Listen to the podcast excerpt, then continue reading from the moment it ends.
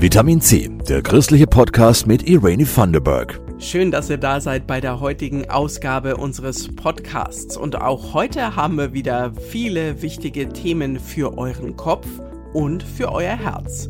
Wir haben einen Basteltipp für alle Familien mit Kindern. Es geht ums Thema Frieden. Außerdem schauen wir uns an, was eine evangelische Gemeinde aus Lauf an der Pegnitz konkret für Menschen in der Ukraine tut. Ja, und wir lernen eine neue Sprache.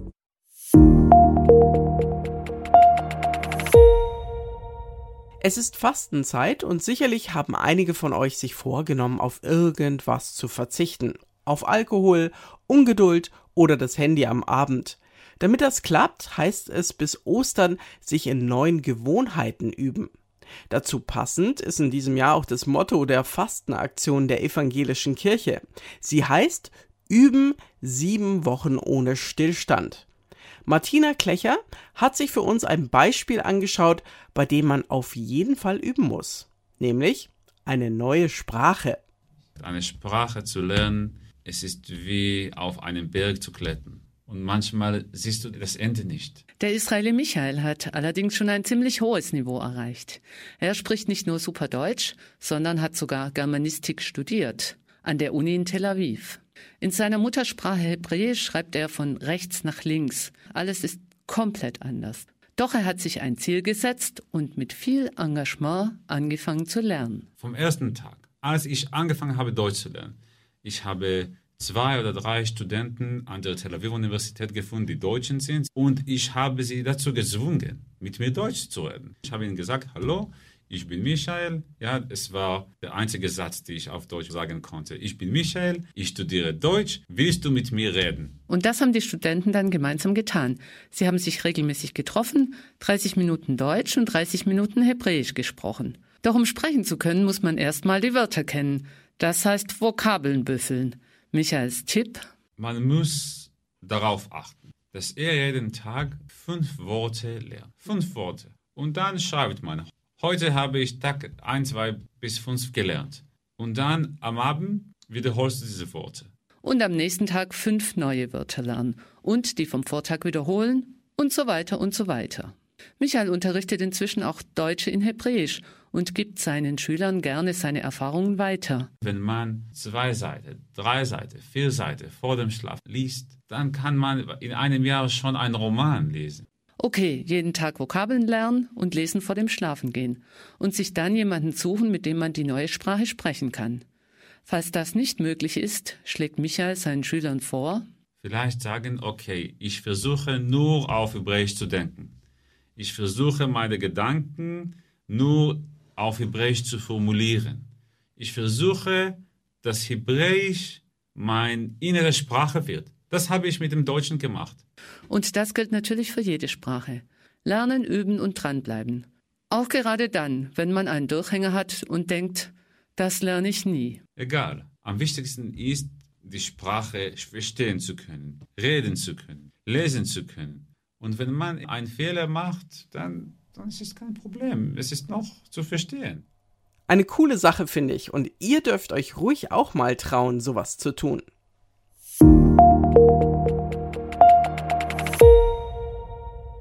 Viele Eltern machen sich derzeit sicherlich Gedanken darüber, wie man mit Kindern über den Krieg sprechen kann. Auch wie man mit ihnen für Frieden beten kann. Wir haben da eine Bastelidee für euch und eure Kids. Einen Würfel mit Friedensgebeten, den man sich individuell am Computer gestalten und dann basteln kann. Jasmin Kluge hat mit ihren Kindern gebastelt, gewürfelt und gebetet. Wir machen uns jetzt einen Gebetswürfel selber. Da kann man sich dann sechs Gebete auswählen oder noch ein eigenes Gebet dazu schreiben. Und dann kann man sich den Würfel dann runterladen und ausdrucken und dann kann man ihn basteln. Erklärt Clara. Sie ist neun Jahre alt. Sie sitzt vor dem Computer und surft auf der Seite mein-gebetswürfel.de. Da wählt sie aus einer Liste sechs Gebete aus, für jede Würfelseite eins. Dieses Gebet finde ich besonders schön. Guter Gott, auf der Welt herrscht so viel Krieg. Auch viele Kinder sind betroffen. Gib ihnen viel Kraft und Hoffnung. Amen. Und dann legt Clara etwas dickeres Papier ein und wirft mit einem Klick routiniert den Drucker an. Und jetzt sind da so Linien, an denen man entlang schneiden muss. Und dann klebe ich den Würfel noch zusammen, dass man ihn dann würfeln kann. Auch Claras Schwestern basteln einen Würfel. Katharina und Johanna gehen in die erste Klasse. Nicht nur zu Hause, auch in der Schule haben sie schon einiges über den Krieg in der Ukraine mitbekommen. Ich habe gehört, dass ganz viele Leute aus der Ukraine wegfliehen müssen und die Männer da lassen müssen.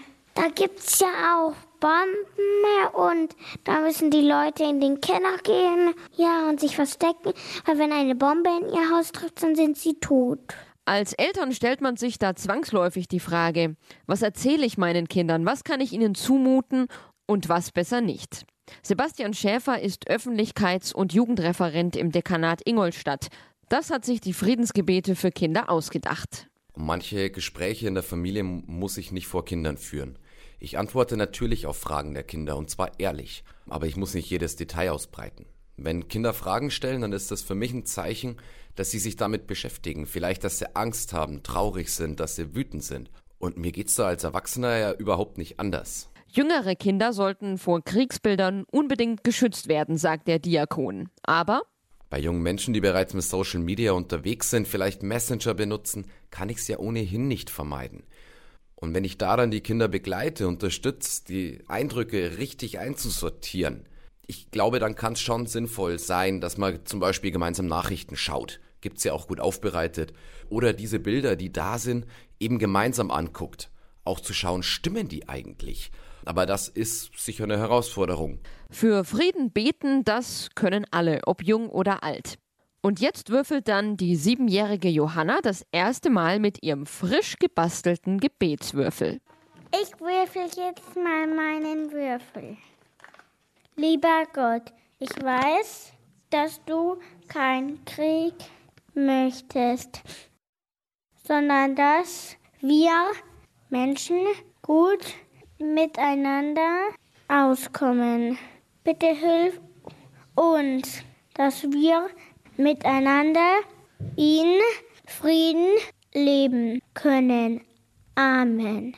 Die Vorlage zum Gebetswürfel zum Frieden findet ihr auf der Seite mein-gebetswürfel.de. Und dort gibt es übrigens auch Vorlagen für Gebetswürfel zu anderen Themen, zum Beispiel zum Start in den Tag oder Tischgebete.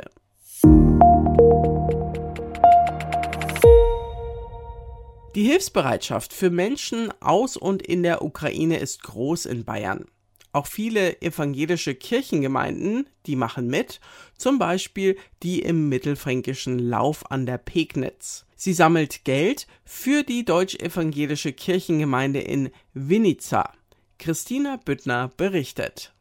Die Gemeinde in Winitzer kann mit der Hilfe aus Lauf eine kostenlose Essenstafel für Flüchtlinge und Bedürftige betreiben. Dafür wurde extra ein Café angemietet.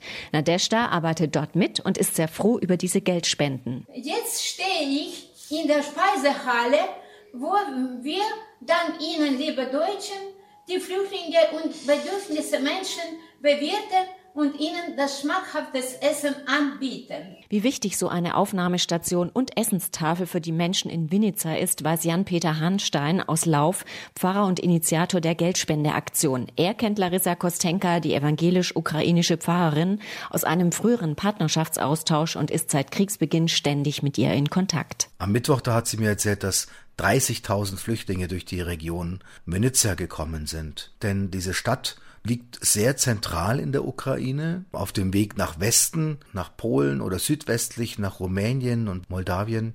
Also alle, die da jetzt gerade aus dem Osten und vor allen Dingen auch aus dem Süden kommen, die fahren da durch. Über 6600 Euro hat die evangelische Kirchengemeinde in Lauf bisher zusammengetragen. Auch die Katastrophenhilfe Bayern hat mit einer Anschubfinanzierung das Tafelprojekt unterstützt. Die Idee hat Pfarrer Hahnstein zusammen mit der ukrainischen Pfarrerin entwickelt. Alleine von unseren Spendengeldern können eben jetzt ein Monat lang mindestens 50 Personen jeden Tag Essen erhalten und teilweise bekommen sie das Essen auch nach Hause geliefert, sozusagen Essen auf Rädern für diejenigen, die bedürftig sind. Für die Miete des Cafés, die Personal- und Lebensmittelkosten braucht die ukrainische Gemeinde in Vinica ungefähr 5000 Euro im Monat.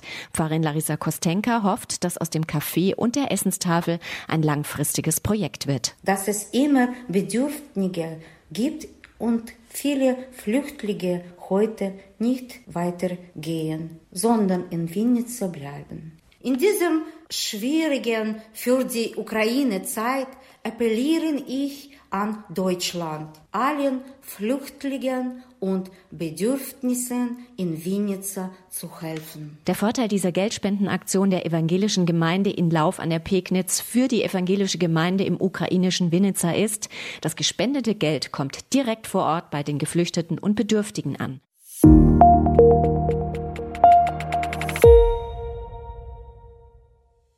Hier ist Irene van der Berg. Ja, und das war's schon wieder für heute. Wir freuen uns riesig, wenn ihr den Vitamin C Podcast abonniert, empfehlt und bewertet. Schreibt uns gern auch eine E-Mail an pod-vitaminc.epv.de. Die Redaktion dieses Podcasts machen Jasmin Kluge und Christoph Leferz und ich wünsche euch jetzt noch viel Spaß und einen schönen Tag. Das war Vitamin C, der christliche Podcast. Für Fragen oder Anmerkungen schreibt uns an pod-vitaminc.epv.de. Vitamin C, jeden Sonntag neu.